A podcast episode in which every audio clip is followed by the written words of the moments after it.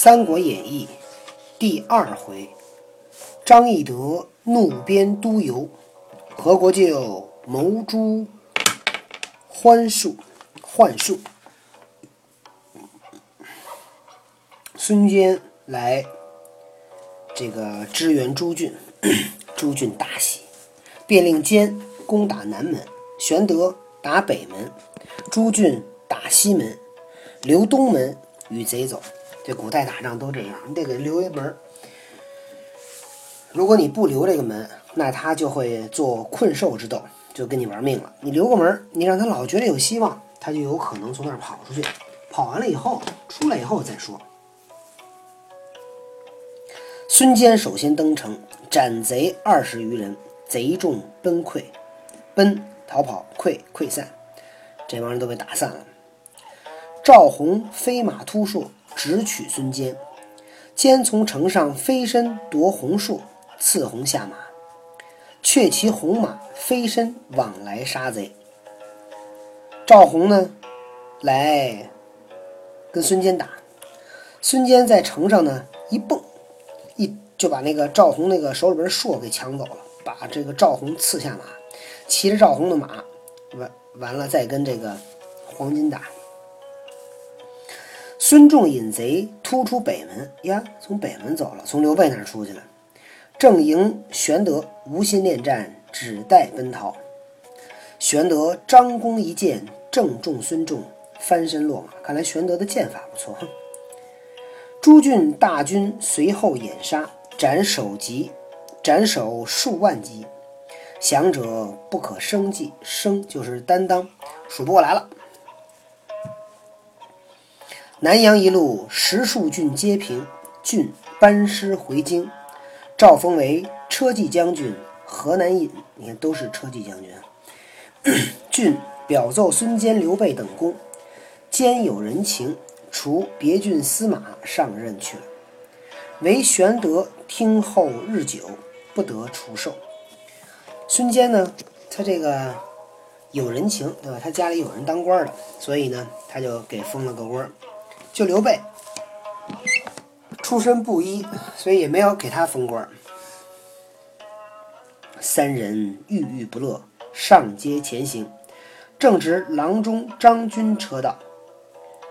三人，三人是谁呀？刘关张，郁郁不乐，很不开心的样子，上街瞎溜达，碰到了郎中张军。玄德见之，自陈功绩，陈陈述自己讲自己都。做了哪些，立了哪些功？君大惊，出随入朝见帝曰：“见着皇帝说，昔黄巾造乱，其缘由，其源皆由十常侍卖官鬻爵，非亲不用，非仇不诛，以致天下大乱。过去黄巾军为什么要造造反？就是因为这个十常侍卖官卖爵位。”玉就是绝的意，就是卖的意思。不是他亲戚，他就不用；不是他的仇人，他就不杀。这样天下可不就乱了吗？今以斩十常侍，悬首南郊，遣使者布告天下，有功者重加赏赐，则四海自清平也。现在你最好把这十常侍都杀了，把他们的头挂在南郊。派使者布告天下，有功的人咱们奖励。那这样的话，四海国家就平就平静了。时常侍奏帝曰：“张军欺主啊，张军骗你呢。”帝令武士逐出张军。所以你看，不是时常侍的错，是皇帝自己的错，你知道吗？他分不出好坏来。时常侍共议。此必破黄金有功者不得除授，故生怨言。时常侍商量说：“这肯定是跟黄巾军打仗的人啊，打完仗啊没封官，有点不高兴，在这乱讲。权且叫省家全助威名，待后却在理会未晚。现在啊，先给他们封个小官，以后咱们再说。因此。”玄德除授定州中山中山府安喜县尉，克日赴任。给了个县长。玄德将兵散回乡里，只带亲随二十余人，与关张来安喜县中，来安喜县中到任。上任了，属县事一月，与民秋毫无犯，民皆感化。在这儿当了一个月，哎，跟老百姓呢处的特好，老百姓都很高兴，被他感动。到任之后，与关张实则实则同桌，寝则同床，跟关羽、张飞好朋友啊，吃饭一起吃，睡觉都躺一个床上。如玄德在仇人。广作，关张势力终日不见，终日不倦。如果刘备在好多人面前要是坐着，关羽、张飞就站着，站刘备边上。到县未及四月，朝廷降诏：凡有军功为常吏者，当杀太。说他这个县官待了还没四个月呢，朝廷又下旨意了，说呀，因为军功。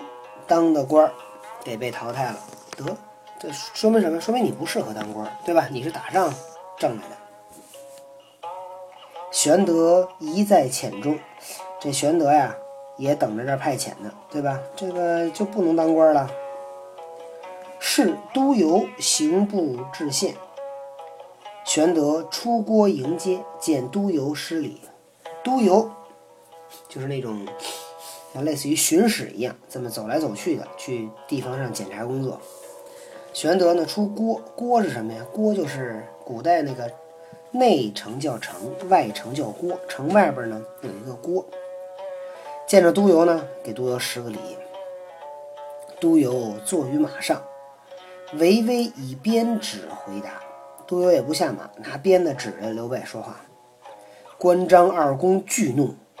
把关羽跟张飞给气坏了。即到馆驿，督邮南面高坐，玄德势力阶下。到了馆驿以后，都邮呢坐在那座上，玄德呢在下边站着。良久，都邮问曰：“过了很久，都邮才问：刘县尉是何出身？你们家是有什么背景没有啊？”玄德曰。备乃中山靖王之后，自涿郡缴录黄金，大小三十余战，颇有威功，因得出此金职。说我呀是中山靖王的后代，在涿郡呢缴戮了绞杀黄巾军，打了那么有三十个小的胜仗，大大小胜仗打了三十个，有一点点小小的功劳，所以呢。就得到了今天的这个县尉。都邮大喝曰：“大喝，使劲的，汝诈称皇亲，虚报功绩。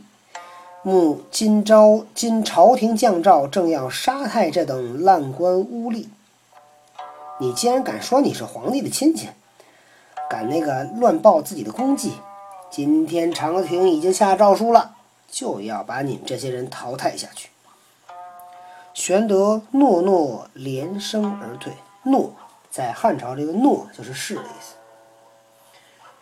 归到县中，与县吏商议。回来以后，跟他这些衙门里边人商量，怎么回事？这是为什么都邮这么大火啊？立曰：“都邮作威，无非要贿赂耳。都邮这样的话，不就是想跟咱要钱吗？要贿赂。”玄德曰：“我与民秋毫无犯，哪得财物与他？”说我跟老百姓就和平相处啊，我也没有钱给他呀。次日，都邮先提县吏去，勒令只称县尉害民。第二天，多让那个县吏先去，说你就说这个县尉捣乱，祸害老百姓。玄德子几番自往求免，俱被门役阻住，不敢放参。玄德几次去那儿，说这个去恳求。这个免除这个处罚，门吏都挡着不让进。却说张飞饮了数杯闷酒，乘马从馆驿前过，见五六十个老人皆在门前痛哭。张飞喝闷酒来了以后，在馆驿前面这儿 路过，看见五十五六十个老人在那哭，非问其故。张飞问：“几位老人家为什么哭啊？”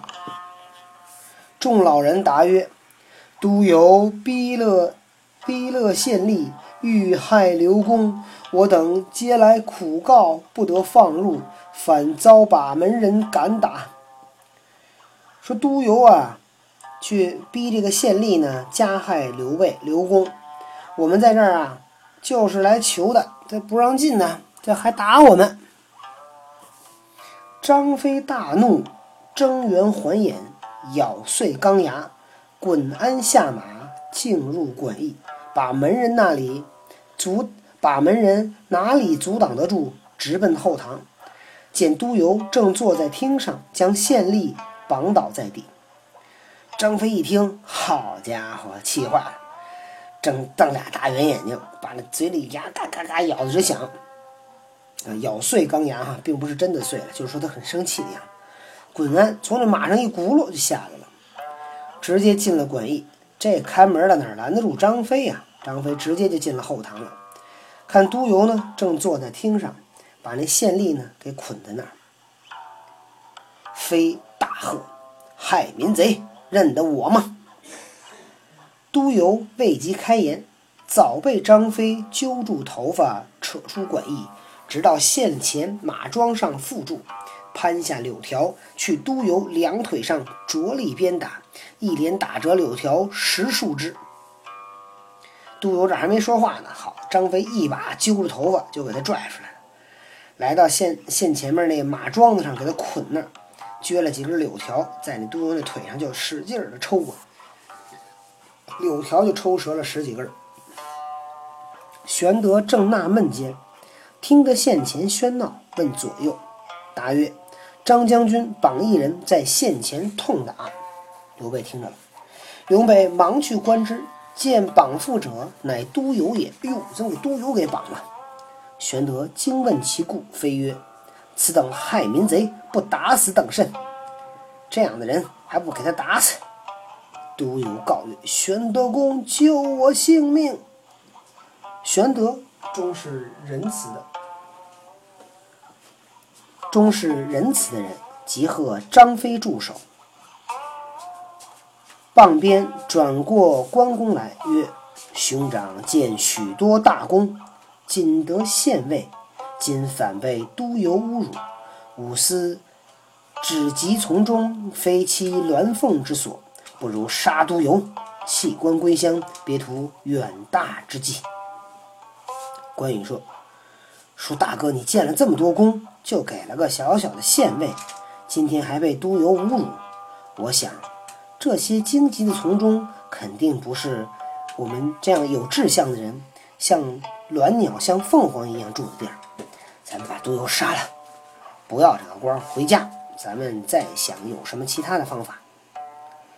玄德乃取印绶挂于都邮之境，责之曰：“把那个印绶，就他那个大印啊，都取过来，挂在都邮的脖子上，就责怪他：拒辱害民，本当杀却，今孤饶汝命，吾缴还印绶，从此去矣。”说你呀。祸害老百姓，我本来应该给你杀了。今天呢，我先把你这个小命啊给你饶过，我把这印绶呢也还给你，我走了。都邮归告定州太守，太守深闻省府，差人捕捉。都邮回去以后，就告诉了定州的太守，太守赶紧发文，各省各府差人呢来抓这个刘备。你看，你都邮你放着他也没什么好处。玄德、关张三人往代州投刘辉，辉见玄德乃汉室宗亲，刘逆在家不提。刘关张三个人啊，跑到代州投奔了刘辉。刘辉一看呢，刘备是汉室宗亲，就把他留在家里藏起来，就先不说了。这个鞭打督邮就讲完了，明天我们继续再讲。